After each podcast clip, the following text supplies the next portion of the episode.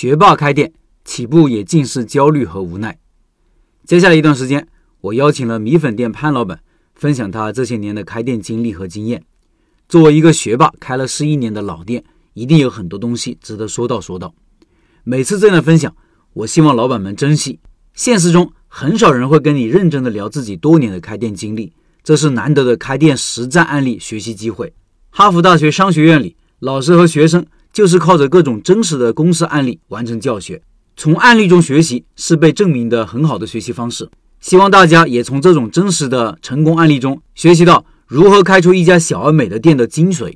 同时，对学米粉感兴趣老板也可以从这个分享中了解老板的思路、理念和为人。既然是拜师学艺，我们要学习的就不仅仅是一个产品配方，更重要的是背后的运营和做事的方法。接下来是老板的分享。老板说：“开店笔记老陈发信息说想过来湘潭看项目的时候，我原地大声了三声哈哈哈。第一反应是要收拾店子了，要给老陈一个好印象。后来转念一想，还是算了。跟了开店笔记六年，老陈是个实在人，没必要搞虚的，动作多了难免显得娇柔造作。这几年他看过的项目。”可能多到他自己都不记得了，肯定有自己的判断。人能过来就行，至少不用去武汉就可以看到真人了，赚了。后来聊了一个多小时，老陈在附近逛了一圈，然后坐在店里观察了许久，跟我说：“十年老店，百万销量，老板，要不我们二十二号做个直播吧？但这之前你需要写一些文章，介绍一下店子，让大家了解产品和项目内容，包括门店现在的情况、发展历程、经营理念，遭遇过哪些困难。”做过哪些探索、选址、产品、装修风格、人员管理等等等等。我当场的反应是：老陈这行动力，说来就来，说定就定。然而之后就开始犯愁了。上一次写作文大约还是高考，刚上大学，生活费不宽裕，做了两个月兼职，发现餐饮好像挺赚钱，又是刚需，于是动了开店的念头。大家都知道，念头一旦有了，那睡觉都能把它变成现实。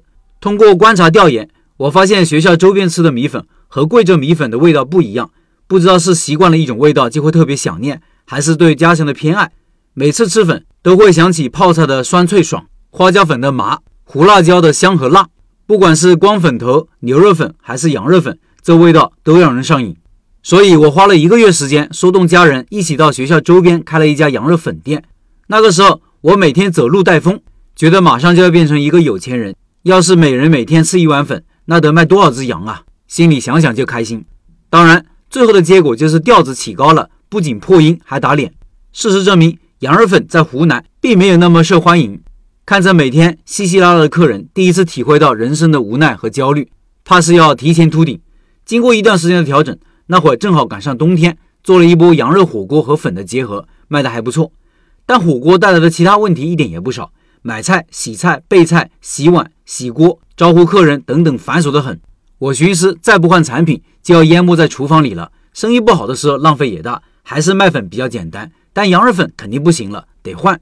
换啥不知道，得找。湘潭大学是全国综合性重点大学，学生来自五湖四海。我们班上，我们班上有十来个省份的同学。于是我就琢磨大家都爱吃啥，哪种粉是各地都有的。后来一问，大概就确定了牛肉粉这个品类。产品口味上，我结合了贵州和湖南口味的，受众广一些。也不单一的卖粉了，面条、红薯粉也卖，因为汤好，煮粉煮面一样好吃。这个销售数据最后也给了答案。牛肉粉店已经有十年了，跟房东的合同都续签了好几回。最开始忙的时候，早上六点起，忙到晚上十点，除了中午有个空档休息一下，其他时间都在走路。那个时候身上挂个手机，微信步数绝对能霸榜。忙碌虽然有成果，但心里总不是那个味。做老板不是数钱就好，为啥我这么忙？以前生意不好会焦虑，生意好了太忙碌也是头痛。好不容易招到个人，干两天就走了。忙的时候总觉得后厨在打仗，刺激紧张之余是着急。最后经过调整，我终于基本实现了耍手掌柜这个梦想。虽然营业额不像大店爆店一样利润惊人，但一年三十多万的收入足以养家糊口，并且有充足的精力开辟新店和做新事业了。记得当时我做了以下几件事情：第一，门店现状问题的收集整理；第二，问题原因的分析。第三，先解决什么核心问题？怎么解决这些问题？接下来几天，我会再详细的和大家说说具体的运营过程中，我都遇到哪些问题，都做了哪些探索，希望对大家能有些借鉴意义。以上是潘老板的分享。十月份的拜师学艺项目就是潘老板的米粉，感兴趣老板扫码进入交流群和潘老板直接交流，音频下方有二维码。